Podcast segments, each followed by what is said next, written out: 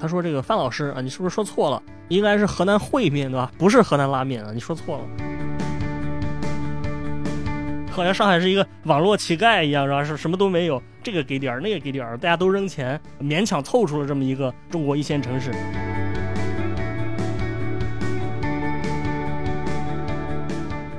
但是这一年，上海往中国其他地方运的，如果你把这些产品用这个一个中型的过江轮渡来来来装的话，每隔一里地装一艘船，那么这些船的数量排起来，能从上海外滩一直排到这个重庆的朝天门。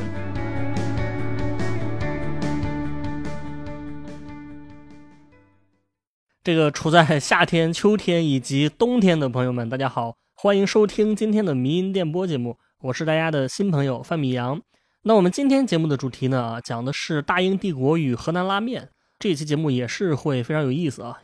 那么这期节目呢，我想先从之前有一期节目，就是讲这个黄焖鸡米饭的时候啊，那期节目有一个评论开始说起啊。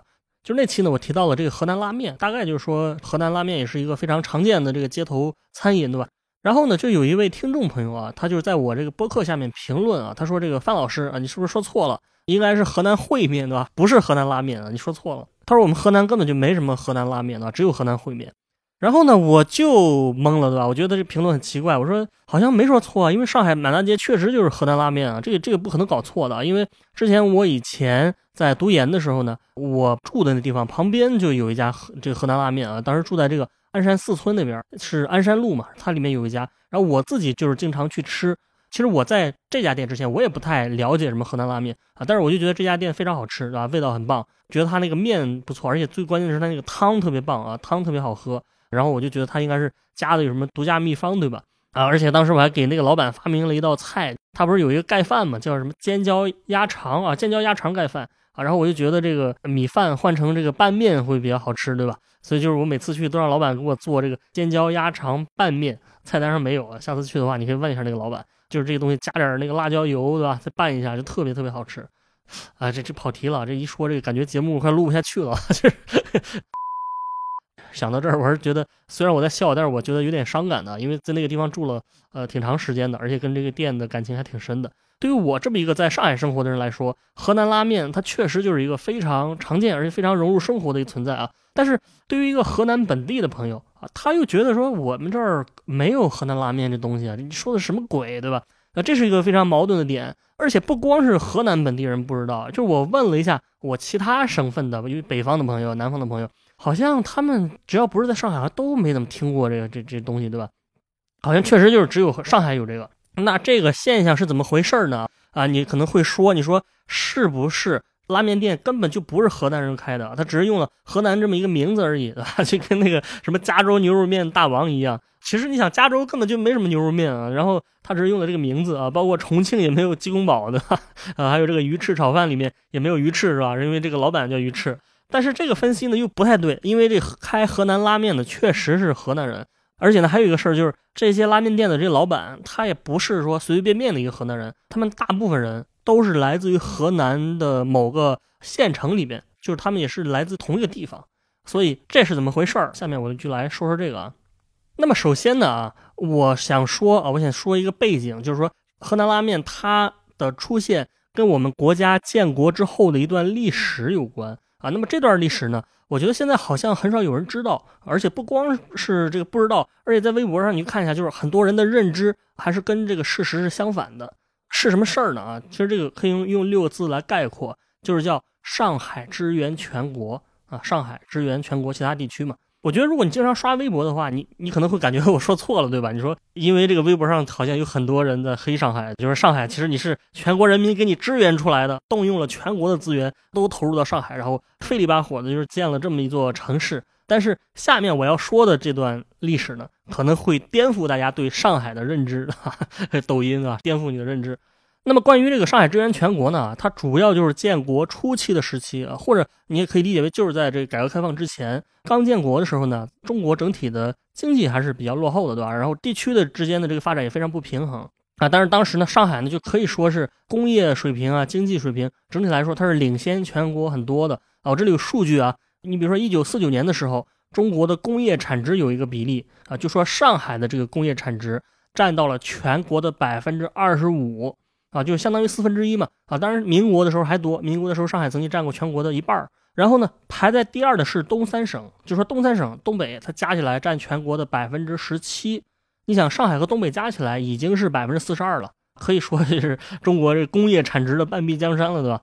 另外呢，还有一个是中国现代工业史里面有一个统计数据啊，它是说一九四九年中国 GDP 最高的十二个大城市，上海是肯定排名第一喽，它是二十二点七亿元，排在第二的是天津，是六点八亿元啊，然后后面就什么大连、南京啊、青岛之类的，都是在两三亿元左右，然后北京是排在第十二位，对吧？它是就是一亿元左右。刚建国的时候，上海的 GDP。它相当于第二名到第八名加起来的总和啊！你想这是多么大的一个一个领先优势啊！数量级的碾压，从整个一九四九年到一九九零年吧，你看这四十年加起来，就是上海可以说它是以全国百分之一的人口为国家交了百分之三十的税收，这个贡献是非常不容小觑的！那在这种情况下呢，就根据当时政策吧，就上海就开始援助其他地区。那它是怎么援助的呢？其实说白了就是送钱、送物、送人。你比如说，当时这个上海本地的各种什么工业化的这个机械设备啊，各种仪器啊，什么机器之类的，他就开始成批成批的往外运。我觉得你看过这些描述的话，你你可以觉得说，这是一场非常轰轰烈烈的社会运动。就是当时上海整个的火车站啊，什么港口啊、码头啊、什么机场啊、汽车站，就是每天连轴转，对吧？一批一批的往外运啊。我看到有一个数据啊，我给大家只举一年的数据，就是一九五三年的数据，他是说。但是这一年，上海往中国其他地方运的，如果你把这些产品用这个一个中型的过江轮渡来来来装的话，每隔一里地装一艘船，那么这些船的数量排起来，能从上海外滩一直排到这个重庆的朝天门，对吧？就是说这这船加起来，直接从上海排到重庆了啊，一里地一辆，这是多么大的一数字？你想，然后如果把这货物通过铁路方式来运输，那么一共是需要多少节车厢呢？是需要十二万节火车车厢。你想这是多么大的一个一个数字，而且只是五三年这一年的。然后这些具体物资类型呢，也是涉及到国民经济的各方各面吧，就包括什么重工业啊、轻工业啊。重工业，你想这个钢铁厂啊、什么电气设备啊、什么机床厂、汽车厂、轮船厂之类的啊，还有这个什么煤炭啊、采矿、啊石油这种能源产业，包括还有这个水利工程啊、什么交通设施啊、城市建设这些援助的这些东西，几乎涉及到了方方面面。而且很多时候，上海就是一捐一个厂，对吧？就直接把这个，比如说这个徐汇区的一个厂子，直接就给迁到外地去了，这成了某某地某某这个钢铁厂。那这种情况很多。你比如说什么四川钢铁厂、江西钢铁厂、什么昆明钢铁厂啊，还有什么武汉中原电子集团啊，还有重庆的这个中国嘉陵集团啊，还有很多地方的这个军工厂，乱七八糟的很多，就是当时上海迁移过去的，或者上海援建的。那这是重工业，对吧？那轻工业肯定就更多了，什么棉花纺织厂啊，对吧？什么医疗器械啊，什么各种药品啊、家具啊，对吧？生活用品啊、火柴啊、拖鞋啊，乱七八糟的，方方面面的都在援助。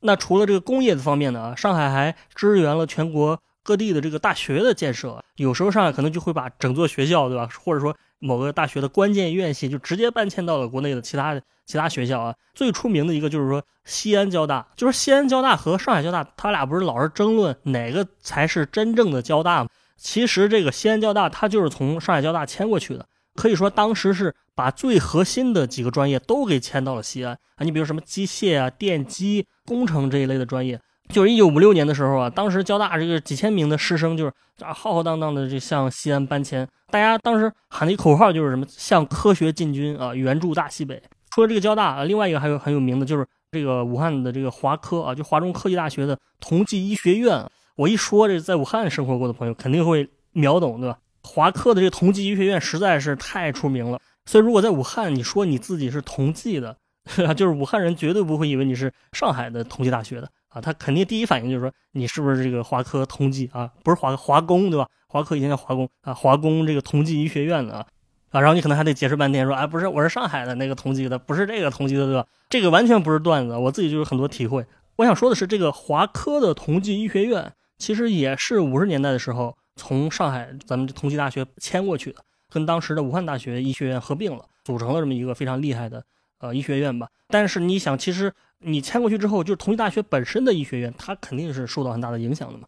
你你像这个华科的同济学院，现在刚才说排到全国第五、第六都有。那么同济大学的医学院，那可能就是排到三四十名开外了啊。其实包括交大也是，你迁到这个西安交大之后呢，你你的上海交大一下子被掏空了嘛。当时那个西安交大就是比上海这个水平要强很多。上海其实也是近几年了，它逐渐恢复了自己的实力，对吧？你说上海交大、西安交大哪个正宗？对我觉得这个就是跟有一个哲学概念叫推修斯之船 差不多，就是啊，我我把这个船的木板全给弄下来，对吧？装到另外一个船身上啊，然后这个船只剩下框架了，但是我把木头把原来这个船又补齐，所以你说到底哪艘是原来那个船呢？啊，这是一个哲学命题。其实这跟这一模一样的，到底哪个是真正的交大呢？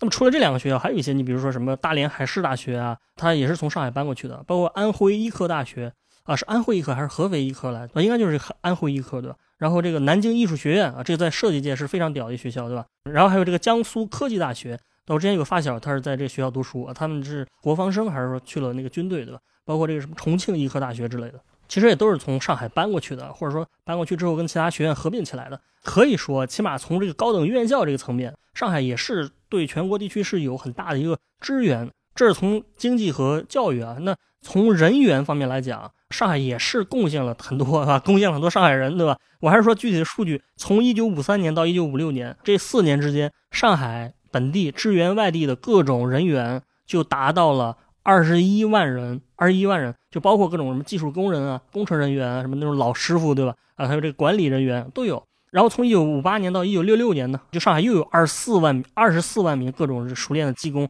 到处支援，这个。是一个历史事实。但我聊这个呢，一是因为咱们这个节目啊，再一个就是我我是感觉，我刚说微博上很多人想的，就是说上海和全国各地的关系，大家总是在挑拨啊，好像是上海只是完全靠着各地的支援才能发展成一线城市，就说的好像上海是一个网络乞丐一样，是吧？是什么都没有，这个给点儿，那个给点儿，大家都扔钱，勉强凑出了这么一个中国一线城市啊。我觉得这说法是非常不客观的，而且我觉得对于这些奉献过的上海人来讲，他不太公平啊，对吧？你说。上海在建国之前，它已经是远东第一大城市了。你看，这时候全国大部分地区可能连一些最基本的轻工业都没有。这种情况，你说全国把把自己牺牲了，专门来支援上海，我觉得这个说法，一个是你对于国家的这个这个政策的 怀疑也太大了，怎么会办这种傻事儿呢？对吧？当然了，大家从更高层次来讲，是为了国家能够均衡的发展，对吧？但是还是说，大家在思考问题的时候啊，就是我认为你是需要从这个呃维度去参考的啊，也不是说。大家应该感恩上海什么的，但是不应该去挑拨这些矛盾，或者不应该只是非常偏激的、偏颇的一种观点在在看这个问题。这是我们要说的这个历史背景啊。明白了这个背景呢，关于这个河南拉面为什么会产生，就是你比较容易能理解了。它的产生就是跟当时这个上海支援河南有关。那么五十年代的时候呢，就是很多上海人，他主要是跑到这个河南郑州啊去支援。其中有一个非常重要的项目，就是支援郑州的这个棉纺织厂的建设。郑州不是有什么国棉厂吗？国棉三厂、国棉四厂之类的啊。国棉厂就说白了就是国营棉纺织厂嘛。棉纺织厂这个东西啊，你现在听起来可能感觉是呃有一点土土的，对吧？感觉有点落后、有点边缘的一个产业，大棉袄、二棉裤什么的。但是在当时的中国来讲，棉纺织厂其实是一个非常重要的存在。当时普通人穿衣服，你也不可能去呃商场里面买一个什么对吧？买一个什么真维斯的，买一个呃米米特美特斯邦威的啊，你只能是买布自己做衣服啊。那么棉纺织厂就是很关键的一环，就是说白了就把棉花做成纱线啊，然后织布厂再把这个纱线织成布。所以这个棉纺织厂是当时衣服的一个主要来源啊。那你想中国这么多人，对于棉纺织厂需求是非常大的，而且当时国家出了一政策，就是要把郑州建设为中国北方的轻工业基地。你想这个棉纺织厂的这个战略意义就非常重要啊，所以当时郑州市一口气就建了这个五六家大型的棉纺厂，应该是六家啊，就所谓的国棉一厂、国棉什么六厂之类的。建这个棉纺织厂，你不光是有钱就能办，你得有技术啊啊，你你需要很多专家，需要很多设备，需要很多高级技工。找蓝翔 什么鬼啊啊，就需要很多高级技工。然后当时呢，就是有很多上海人，他们响应国家的政策来郑州支援这个棉纺厂的建设。当时这个国棉一厂在筹备的时候，就是这个上海的师傅起了很大的作用。本来预计这厂子得当年七月一号完成，就是七一才能开业。但是因为上海的这个先进技术，因为上海师傅对于流程的一个熟悉和优化，实际上当年五一的时候就把这厂子给建好了。问题就来了，就是说。你上海的技术工人，你来到我们这个河南郑州，你得吃饭，你你不是说待两天就走了，对吧？就 自己扛着带着带着小笼包就就来了啊？你你不是这样，你可能会待很长时间。所以这些上海人他在郑州当时是有很强烈的需求，说想吃到自己家乡口味的，因为郑州的饮食口味跟上海的肯定是不一样的。你比如拿面食来说，郑州有这个羊肉烩面，郑州本地人肯定会觉得这好吃，但实际上上海人他不习惯吃羊肉，而且可能也不喜欢吃。不习惯吃这种宽条的这个这个面，对吧？因为这个烩面里面就都是羊肉，上海人他就可能会觉得这个羊肉膻味儿太重了，腥膻的感觉，所以他们就是想了一什么办法呢？他们为了掩盖这个羊肉的膻味儿，他们就开始给这些烩面什么的加咖喱啊，就是加咖喱粉嘛。你把咖喱加进去，那味道就变了嘛，就是遮盖这个肉的味道。当然，肯定也是因为上海人自己他是很喜欢吃咖喱，他有吃咖喱这个习惯。那么这个时间长了之后呢，在这些国营面坊厂的这个这个圈子里边吧，就是在这周围吧，它就形成了这么一种新式的融合的菜，就是你比如咖喱烩面啊这一类的东西。呃，河南本地你很少吃咖喱，其实国内大部分的地方的面食应该都不太会放咖喱嘛。所以从之后呢，这个咖喱烩面也成了郑州的一个饮食的特色，啊就说它这个吃法肯定是从这国营厂子里面。逐渐传播到郑州的其他的地区啊，甚至河南的其他地区，而且你会发现，现在郑州的饮食习惯跟河南其他地方还是有些不一样的。这这个有些是确实受到上海的这些工人的影响。那么我要说的就是说，上海目前的这些河南拉面，它其实跟其他呃拉面，你比如跟兰州拉面，它最主要一个区别就是河南拉面会放咖喱。上海在九十年代之前，它也没什么河南拉面。后来在上海这个开拉面的这些人吧，主要来自于刚才说一个地方嘛，就是河南许昌市襄城县。啊，襄阳的襄，城市的城，这个地方离郑州也不太远，就是一百公里左右。有个统计是说，现在襄城县一共有五六万人在上海开这个拉面店。这个现象我觉得很好理解啊，就是一开始可能有某个人开了之后很成功，对吧？然后大家就会说你帮我，我帮你，对吧？老乡带老乡，相互帮扶，最后成了一种产业聚集。所以目前上海一共有两千多家河南拉面，大部分都是这个地方的人开的。而且这个一家河南拉面的年利润据说能达到一百万，就其实人家这个拉面店可能没有那种呃上海那种精致的小资的布尔乔亚的那个东西啊，没有那个高大上，但是实际上人拉面店老板收入也绝对不差，对吧？可能比很多白领要挣钱一些。所以实际上你可以理解为，这个河南拉面其实它就是郑州烩面的一个变种，或者说是以那个为灵感来源啊，就是这些最早的拉面店老板，他其实就是把河南的这个烩面啊这一类的面食带回了上海。啊，当然呢，他肯定也不是说直接把郑州那个那个东西原封不动的搬过来，这肯定不可能。他肯定是根据上海本地口味做了很多改良啊。你比如说像是烩面这个东西，它本身的制作效率是有点低的啊。你烩面你可能是五分钟才能做一碗，但是这个拉面你可能一分钟做五碗，对吧？那这两个效率差别很大的呀。你在上海这种非常快节奏的城市，你如果五分钟才能做一碗，你你报销了，对吧？你是被这个残酷的社会给给驱逐出去了。你想快餐快餐嘛，对首先你得快呀，太慢是不行的。另外一个就是我刚才说烩面，它是一种宽面，但是拉面它是一种细面。其实它可能是更贴近于上海本地以前吃的一些面，比如说什么阳春面之类的，都是细条的嘛。可能这种细条的是能更适应市场的。其实上海我觉得整体来讲，对于这个宽条的面并没有太流行啊。你比如好像这个在其他地方经常能看到西安的这些啊面食什么的啊，好像上海相对而言，西安的这种吃的会少一些啊。还有就是刚才说烩面这东西，它是跟羊肉固定搭配的，但是这个上海人不是太喜欢吃羊肉的，就没这习惯，所以河南拉面它用的是牛肉啊，是牛肉，而且是那种非常大块的牛肉，就是特别有满足感。而且我这里还要说一个非常有意思的事儿，就是我看了一些对早期的这个河南拉面从业者的一些报道，大家绝对想不到的一个地方就是，你知道这个河南拉面的牛肉面是从哪儿得到的灵感吗？为什么加这种大块的牛肉？那个灵感来源你绝对想不到。这个灵感就是康师傅红烧牛肉面啊，就是康师傅。为什么呢？因为这个是九五年开的，这个河南拉面开始往外铺。那么康师傅这个好像是九三年推出来的，就是他从台湾传到大陆，对吧？呃，然后大家都看到那个呃，那个康师傅上面那个包装上面那个哎牛肉特别大块，然后看起来特别好吃啊。尽管你打开这个康师傅里面并没有什么肉，对吧？全是那个呃调味料，但是看那个图片看着还是挺挺挺爽的，挺解馋的。所以说当时那个河南拉面师傅他就以这个为灵感。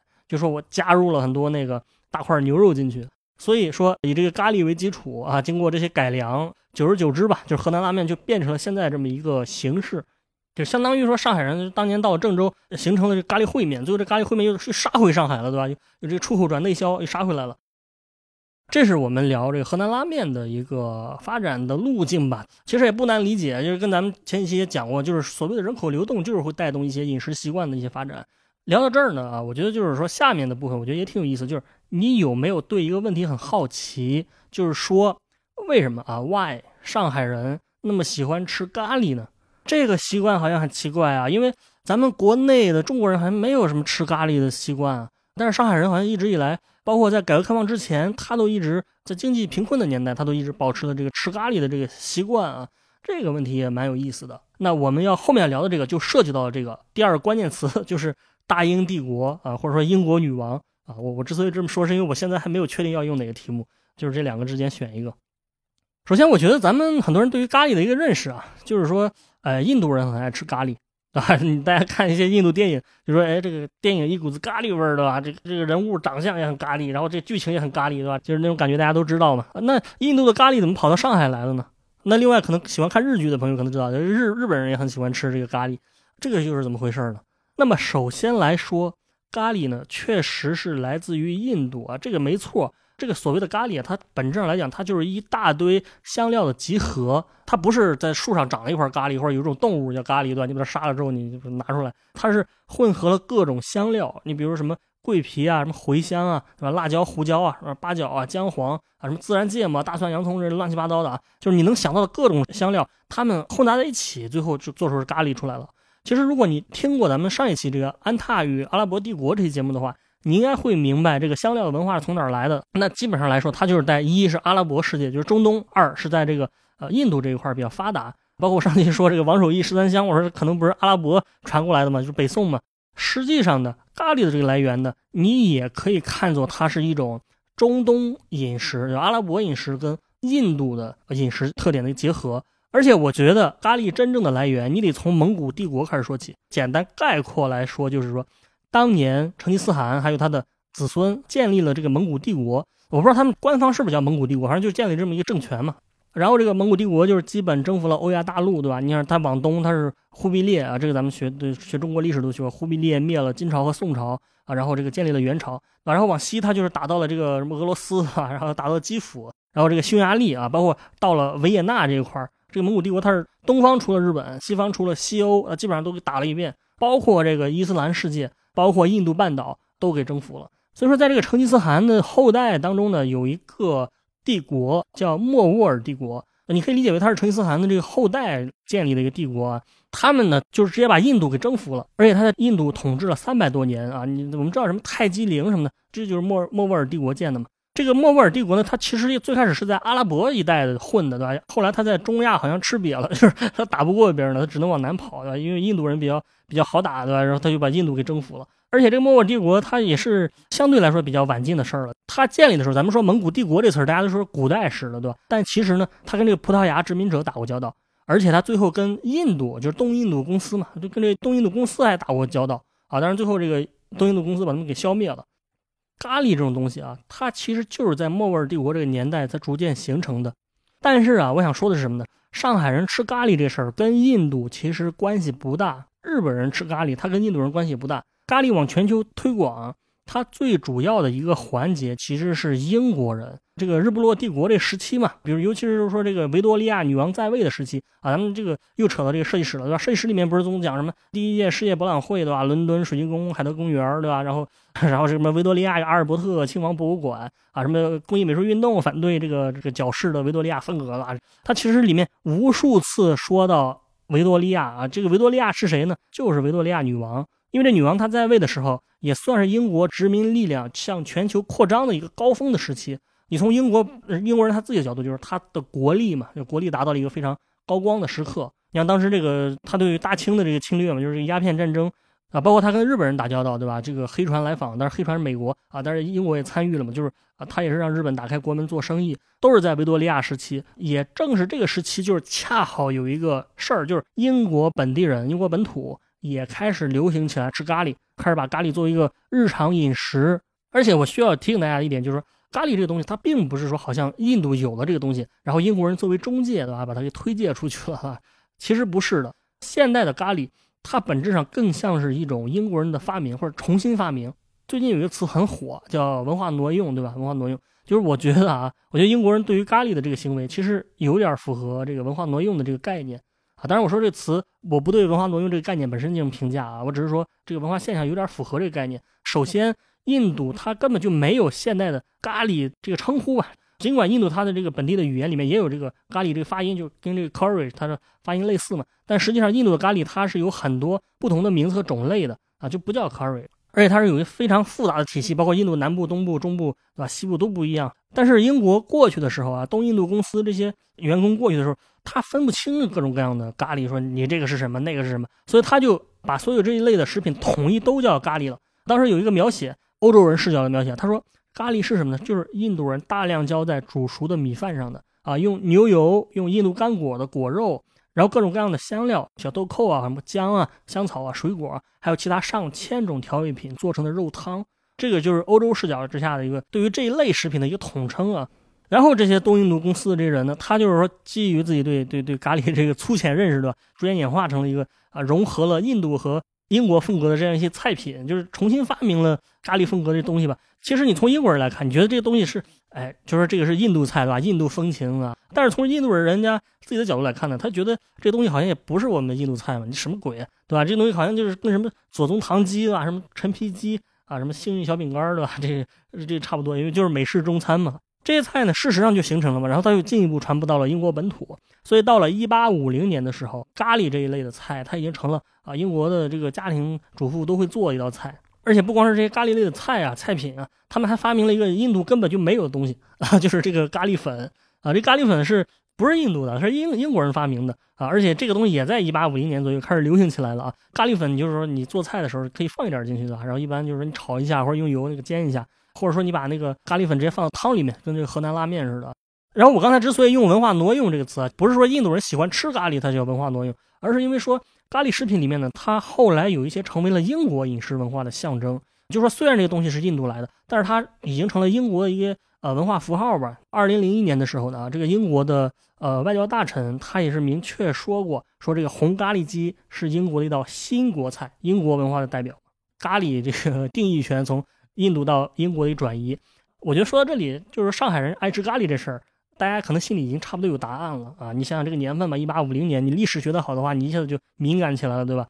所以实际上啊，上海人吃咖喱这个习惯，大概率是跟英国的这个饮食文化有关。可以做一个逻辑的推演：一八五零年是咖喱流行，鸦片战争就是在一八四零年嘛，对吧？然后一八四三年上海开埠，跟英美各国通商，那么一八五几年的时候就开始有英国人长期在这居住。所以你可以想一下，当时来说，咖喱肯定是已经从英国传入上海了。我之所以这么说，是因为你可以比较一下日本，就是因为日本也有咖喱，而且日本的咖喱饭也是成了他们的一个文化象征，也挪用了，他挪用了英国的，那就是日本的咖喱啊，也是从英国传过来的，而且它的时间跟上海一样，就是类似吧。因为日本是有详细记载啊，它是一八五九年的时候，然后英国的商船里面运了各种各样的瓷器啊，什么乱七八糟的啊，里面也有咖喱。这个是有详细记载的，就是从横滨港传到了日本其他地方，然后到了一八七零年左右的时候，这个日本的各种做饭的参考书上，它已经有介绍这种咖喱饭了。所以我的一个观点呢，就是上海的咖喱应该也是在这个时候传过来的。而且你到那个一九零零年的时候，就是又过了三四十年、四五十年，上海已经有各种跟咖喱有关的广告了。你比如一九零八年的时候，《申报》上面啊，它就有咖喱罐头的广告，那什么咖喱鸡肉、咖喱牛肉这种罐头啊。包括饭店里面也开始有什么咖喱鸡饭啊，咖喱牛腩面啊，什么咖喱鲜虾饭这种，包括它已经开始跟这个中国本地菜融合了。你比如说这个二十年的时候，上海的某家这个高端川菜馆里面，它开始有这个咖喱虾仁儿这个菜啊。然后到了一九三四年的这个上海西菜社里面，它有什么咖喱鸡的这个菜谱。就是实际上根据这个有据可查的历史吧，就是上海人他其实吃咖喱的应该至少有一百年以上了。所以说它能成为现在的一种饮食习惯。而且除了英国的咖喱啊，其实当时印度人也有在上海开餐馆的，包括东南亚的这咖喱，不是泰国不是也有咖喱吗？对上海应该都会有一定的影响。在那个年代来说，吃咖喱在上海是一个比较普遍的一个行为。在这个一百多年的发展过程中呢，它形成了这个习惯，就 是就是以至于上海人啊去河南去到了外地，他还是想吃咖喱。而且上海也出现了一些本地化的咖喱食品，香港不就有什么咖喱鱼蛋嘛，什么咖喱牛腩之类的。然后上海也有，我觉得最出名的应该就是这个咖喱牛肉粉丝汤，这个。在那种什么老盛兴啊、老老老昌盛还是老盛昌这种，我一直分不清他们是干嘛的。咱们得出出期节目研究这个啊，就这个老盛昌这这一类的饭店里面也是能吃到的。我记得那个小杨生煎里面那个牛肉粉丝汤是不是也有咖喱啊？印象中那个里面也有。所以说河南拉面它的精髓 就是这个咖喱啊。如果我们把这个迷因链条来捋一下，就是实际上是蒙古帝国的后裔，然后这个莫卧儿帝国在印度的时候。融合了中东和印度，就形成了咖喱的这种吃法。然后英国东印度公司又把这个咖喱带回了英国本土，然后然后英国咖喱又随着这个维多利亚女王时期的这英国殖民扩张过程推广到了全世界。上海人吃咖喱的习惯就是在这个开埠之后形成的。建国之后，他们就把吃咖喱的习惯带到了郑州。改革开放之后，这个郑州附近的河南人又把这些咖喱面食带回了上海。这就是它的一个迷因链条。今天我们主要就是讲了这个河南拉面啊。那这个就是我们今天的呃迷因电波节目。感谢大家收听啊，我们下期再见。